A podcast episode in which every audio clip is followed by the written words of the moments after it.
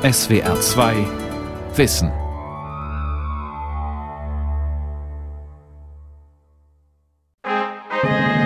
Im Jahr 2019, tagtäglich habe ich die Zeitung aufgeschlagen, kam ein neues Unternehmen, das angekündigt hat, Personal abzubauen.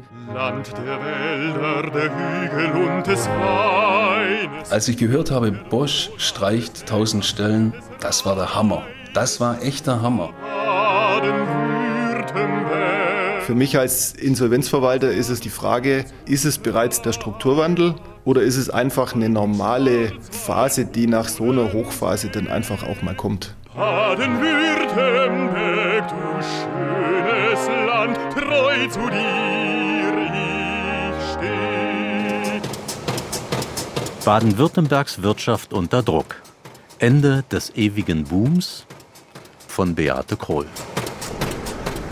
Hier auf der rechten Seite sehen wir die Hallen unserer Versuchsmonteure. Dahinter haben wir dann noch einen Bürokomplex von unseren Entwicklern. Und wenn man gerade nach da hinten schaut, das graue Gebäude, da haben wir schon Produktionsbereich, Produktion für unsere NKW-Lenkung. Ein Blick in das Werk 2 von Bosch AS in Schwäbisch Gmünd. Alessandro Lieb zeigt nach links und rechts.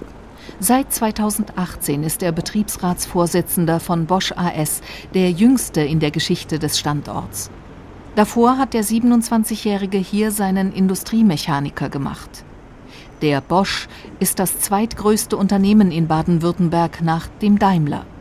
Trotzdem muss Alessandro Lieb, der auch im Gemeinderat von Schwäbisch Gmünd sitzt, um die Arbeitsplätze seiner Kolleginnen und Kollegen kämpfen. 1000 Stellen will Bosch in Schwäbisch Gmünd streichen. Fast jeder fünfte Arbeitsplatz fällt damit an diesem Standort weg zusätzlich zu den 760 Arbeitsplätzen, die bereits auf der Streichliste standen. Die Belegschaft war fassungslos, wie der SWR nach einer Mitarbeiterversammlung Ende Oktober 2019 berichtete. Uns ging es ja schon längere Zeit nicht mehr so gut, aber dass gleich 1000 Leute zusätzlich abgebaut werden. Also ich finde es schrecklich. Für die Jungen ist es tragisch. So die Angst, die geht überall um. 1000 Stellen weniger bis 2022. Auch für Alessandro Lieb ein Schock. An dem Tag war wirklich, ja, also da hat man viele leere Gesichter geschaut, denn es ist ja ganz klar, eine Existenzangst herrscht ja immer, wenn ich abhängig Beschäftigter bin und mein Arbeitgeber kommt und sagt, ja, ich muss. Ich muss, sagen derzeit viele Firmenchefs in Baden-Württemberg. Das Land steht vor einem gewaltigen Wandel. Die Autoindustrie muss sich auf CO2-neutrale Antriebe umstellen. Dazu kommen die nachlassende Weltkonjunktur, der Handelsstreit zwischen den USA und China und der Brexit. All das spürt das Musterländle. Baden-Württemberg ist die Industrieregion Deutschlands. Kein anderes Bundesland hat so viel produzierendes Gewerbe. Mehr als ein Fünftel der gesamten deutschen industriellen Wertschöpfung kommt aus Baden-Württemberg. Zwei Drittel davon entfallen auf die stark vom Export abhängige Metall- und Elektroindustrie, an der auch die meisten Arbeitsplätze im Land hängen. Jürgen Dispan ist Wissenschaftler am IMU-Institut für arbeitsorientierte Forschung und Beratung in Stuttgart, einer Einrichtung der gewerkschaftsnahen Hans-Böckler-Stiftung. Es ist ein weltweit führender Industriestandard, der zum einen von großen Weltkonzernen geprägt ist, wie Daimler und Bosch, und zum anderen eben von kleinen und mittleren Unternehmen, sogenannten KMU, wie viele Zulieferer, wie viele Unternehmen aus der Metallindustrie, aus dem Maschinenbau, aus verschiedenen anderen Branchen. Und da gibt es eben auch sehr viele Hidden Champions, also versteckte Weltmarktführer, die eben international sehr erfolgreich sind. Lange Zeit fuhr Baden-Württemberg mit diesem Modell gut, im wahrsten Sinne des Wortes. 2018 war das rund 11 Millionen Einwohner zählende Bundesland die siebtgrößte Volkswirtschaft der EU mit einer Wirtschaftsleistung von 46.300 Euro pro Kopf, eine enorme Summe. Die hohen Industriegehälter sorgten für allgemeinen Wohlstand. Dagegen war die Arbeitslosigkeit verschwindend gering, rund drei Prozent. Das könnte sich ändern. Die Hiobsbotschaften mehren sich und sie kommen aus allen Regionen Baden, Württemberg und der Kurpfalz. Schlagzeilen der vergangenen Wochen und Monate.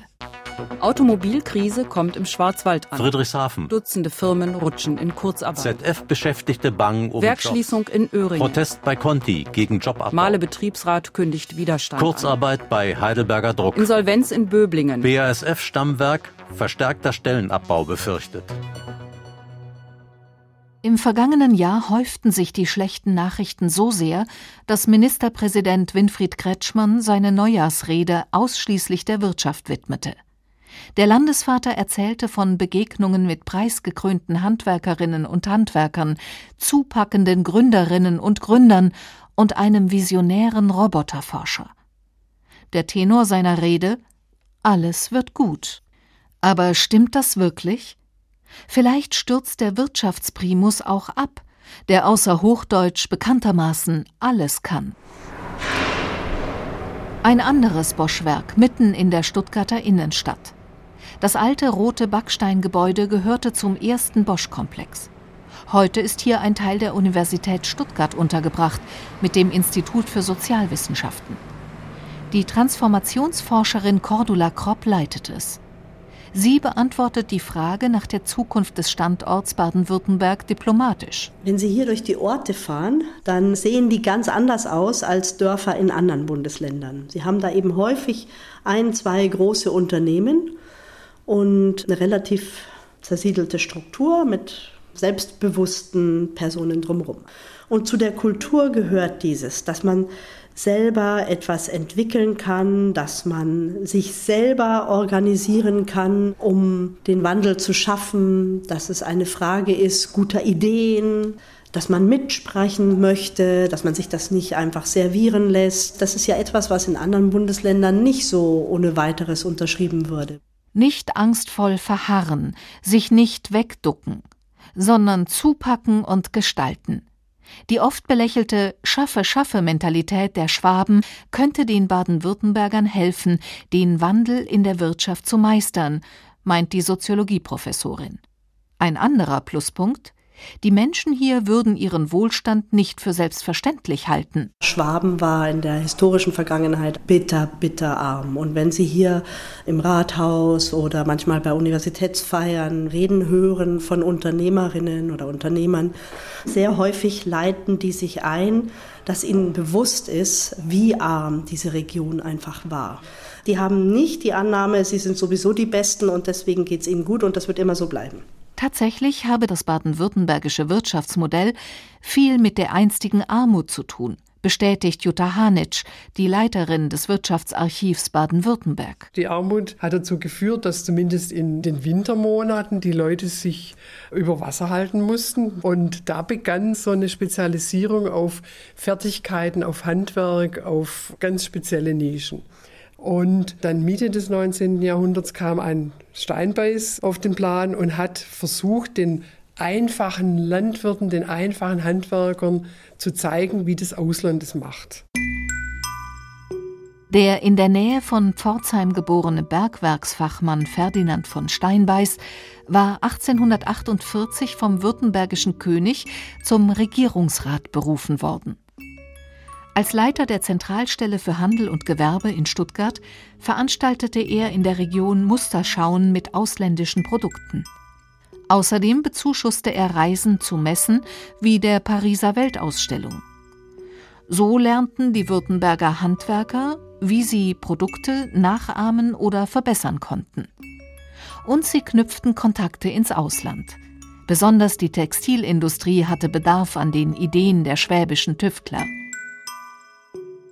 Das war der Bereich, in dem die Maschinen eingesetzt werden konnten, wie automatische Webmaschinen und natürlich auch Landwirtschaftstechnik. Das hat natürlich auch Auswirkungen auf die Zuliefererindustrie. Eine moderne Dreschmaschine braucht natürlich bestimmte Technik dazu.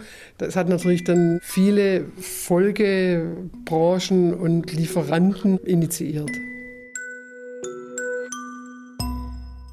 Das damals angelegte und heute hoch ausdifferenzierte System von großen Herstellern und auf sie abgestimmte Zulieferer und Maschinenbauer ist bis heute einmalig auf der Welt.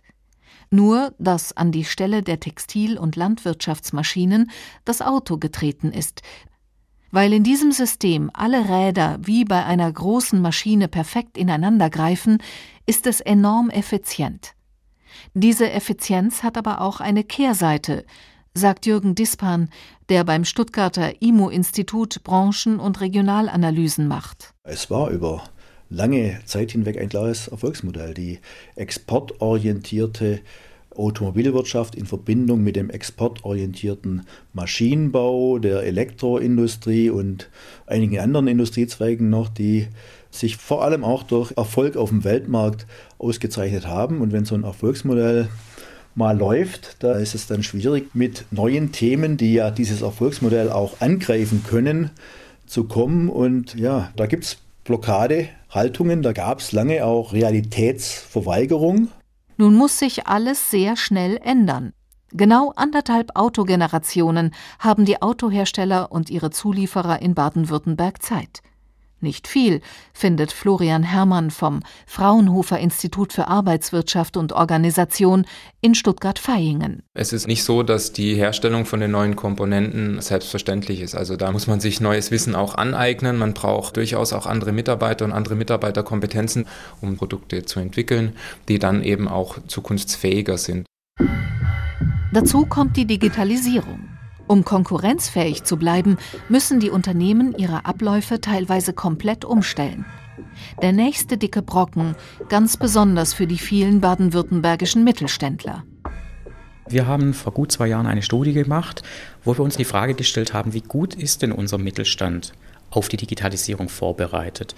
Welche Chancen haben wir und auch welche Hindernisse? Markus Götz ist Experte für Innovation, Technologietransfer und Digitalisierung bei der Industrie- und Handelskammer der Region Stuttgart. Da hat sich gezeigt, dass es eine Drittelung gibt bei den Betrieben. Ein Drittel, die sehr fortschrittlich und sehr innovativ unterwegs sind.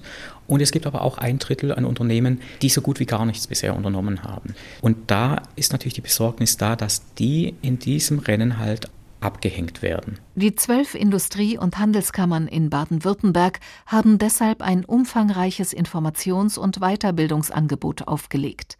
Trotzdem ist klar, dass wohl nicht alle Unternehmen den Wandel schaffen werden. Das liegt auch an den neuen Playern, mit denen die baden-württembergische Industrie neuerdings konkurrieren muss. Ein hartes und teilweise ungleiches Rennen, meint Markus Götz. Insbesondere China, die haben sehr stark aufgeholt, was die Qualität angeht.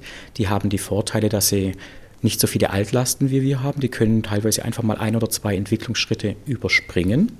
Man sieht ja auch, wenn große Digitalkonzerne wie Google sich auf einmal als Autobauer gerieren, dass die auf der grünen Wiese anfangen können, während hier der Daimler natürlich und auch Grenzen hat, gerade in der Region Stuttgart, wo die freien verfügbaren Flächen extreme Mangelware sind. Das größte Problem ist jedoch ein anderes.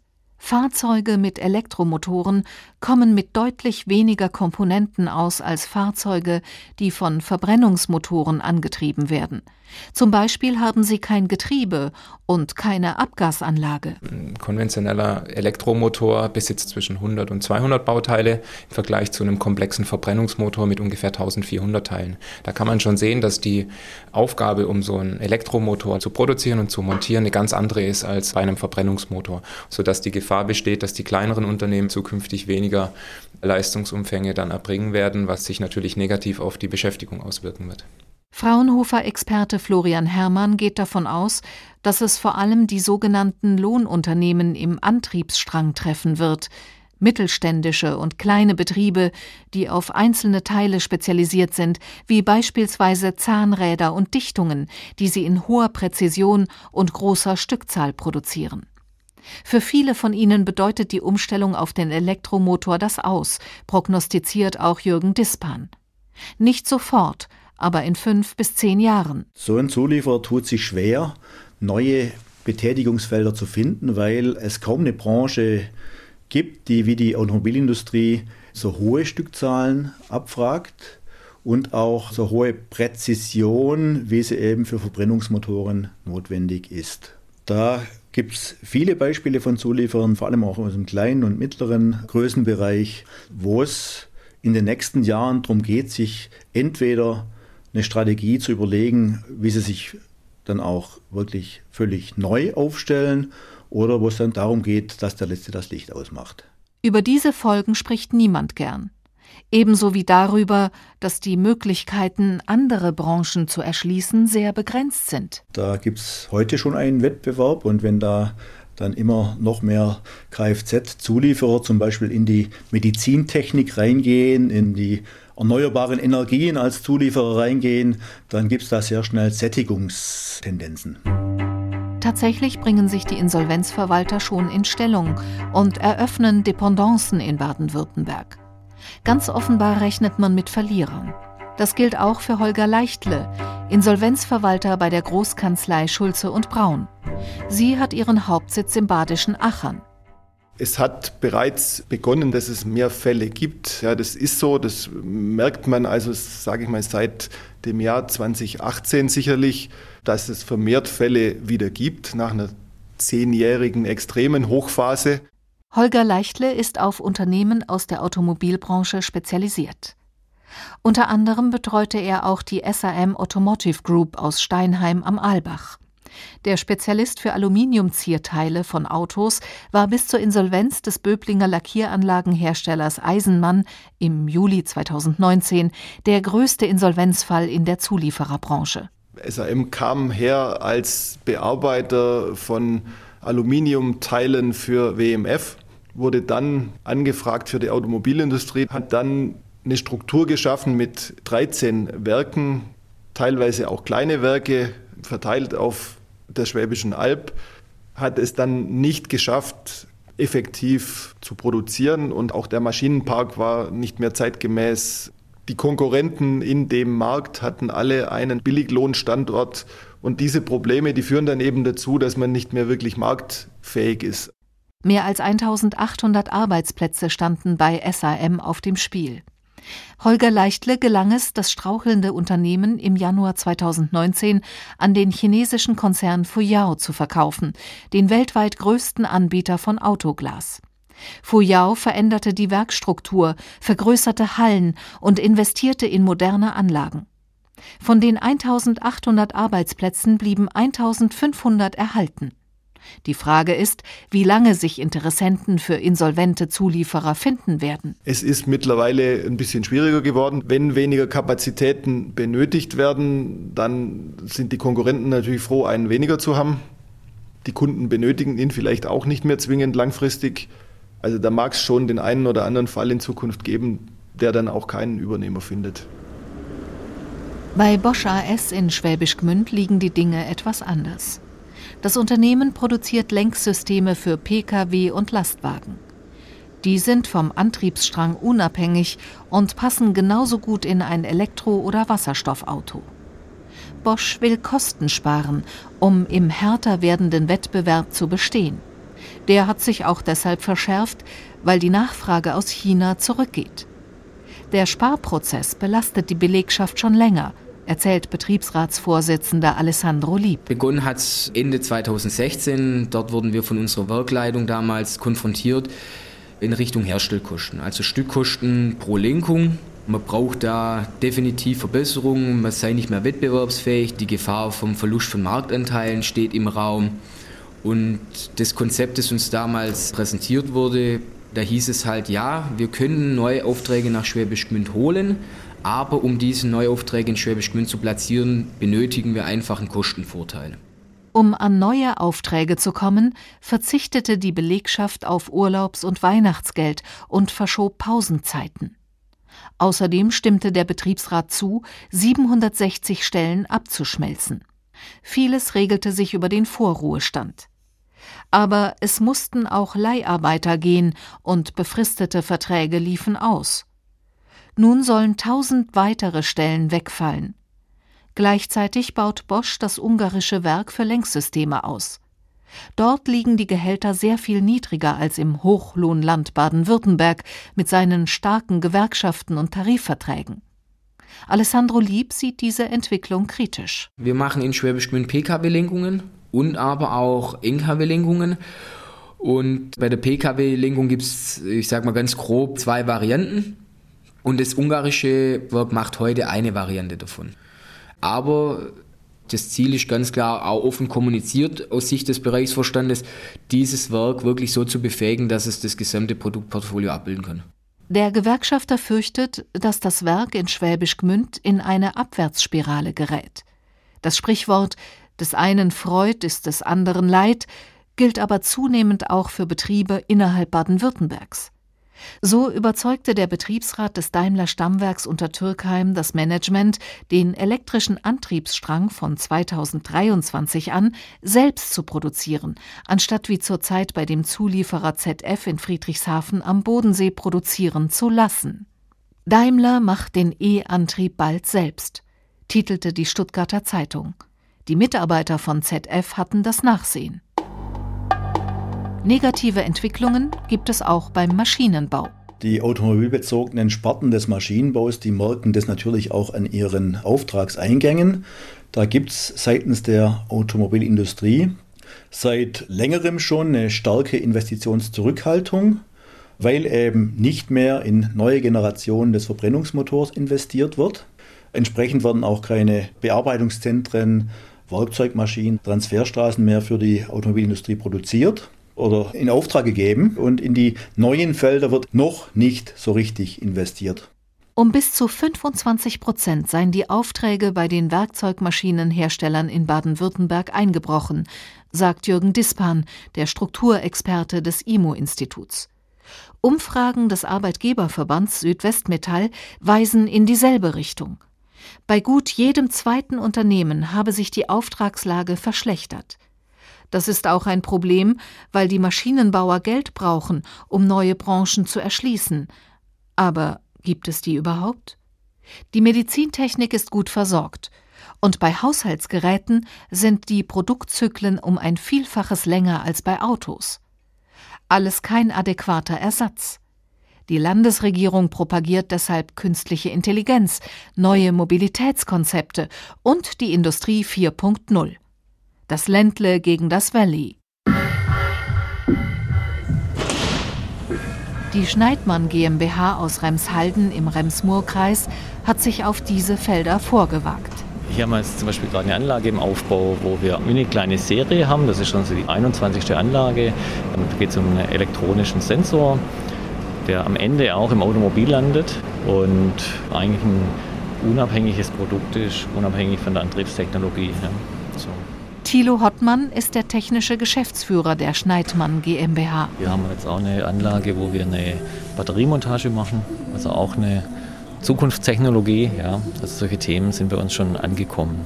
Die vier Fertigungshallen des mittelständischen Maschinenbauunternehmens liegen am Ende eines der für Baden-Württemberg so typischen Gewerbegebiete. Tatsächlich sieht es hier nicht nach einer Krise aus, im Gegenteil. In einer Baulücke ragen zwei Kräne in den Himmel. Das freie Gelände rechts neben der Schneidmann GmbH soll ebenfalls bebaut werden. Und auch Schneidmann selbst liebäugelt mit einem Ausbau. Nicht jetzt, aber vielleicht bald. Wir spüren die aktuelle Marktlage natürlich auch. Und trotzdem haben wir die letzten Jahre uns schon frühzeitig konzentriert auf Themen bei unseren Kunden, die eben unabhängig sind vom Antriebskonzept zum Beispiel Produkte, die dann für Fahrerassistenzsysteme sind, für autonomes Fahren. Das bleiben Themen, die werden auch in der Zukunft noch interessant bleiben. Erstmal will sich die Firma konsolidieren. Während des Booms ist das Unternehmen gewachsen. Fast 300 Frauen und Männer arbeiten zurzeit bei Schneidmann. 60 von ihnen sind in der Konstruktion und Entwicklung tätig, zu der die Elektrokonstruktion und die Programmierung gehören. Ein vergleichsweise hoher Anteil. Auch bei den Azubis liegt Schneidmann vorn. 40 junge Leute bildet das Unternehmen aus. Die gesamte Belegschaft wird regelmäßig geschult, um mit aktuellen Entwicklungen Schritt zu halten. Außerdem arbeitet die Firma mit Technikerschulen, Hochschulen und Gymnasien zusammen. Und auch das ist passiert. Schneidmann hat weite Teile des Unternehmens digitalisiert. Also doch alles kein Problem? Trotz weltweiter Konjunkturschwäche, Handelskriegen und Strukturwandel? Das Rathaus von Schwäbisch Gmünd. Auf dem Marktplatz bauen ein paar Männer eine Eisbahn auf. Fachwerkhäuser mit Giebeln und pastellfarbene Bürgerhäuser säumen den Platz. Für Schwäbisch Gmünd war die Nachricht vom erneuten Stellenabbau bei Bosch ein Schock.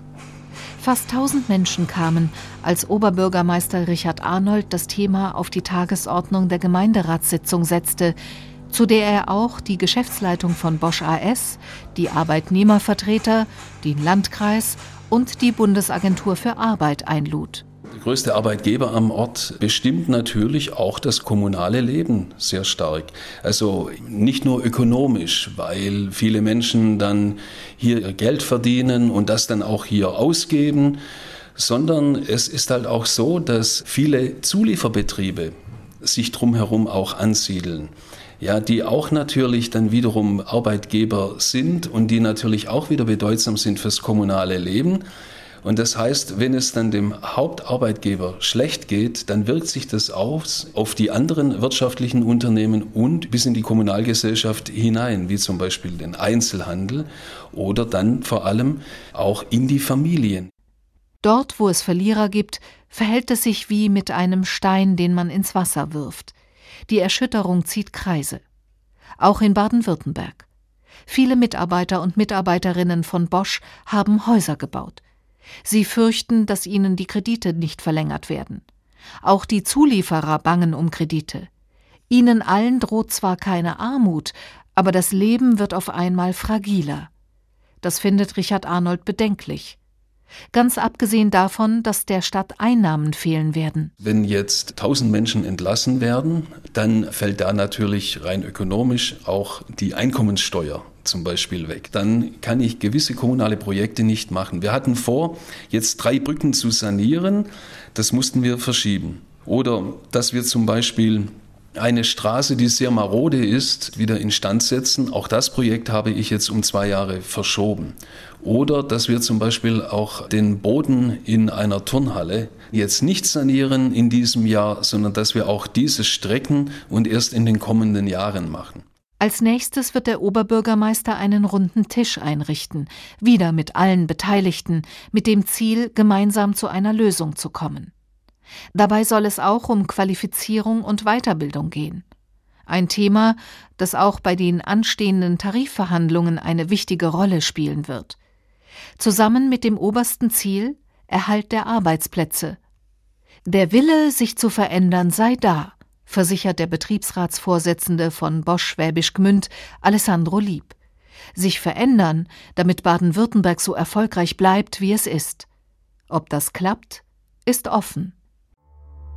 Die Welt verstehen. Jeden Tag. SWR2 Wissen. Manuskripte und weiterführende Informationen zu unserem Podcast und den einzelnen Folgen gibt es unter swr2wissen.de.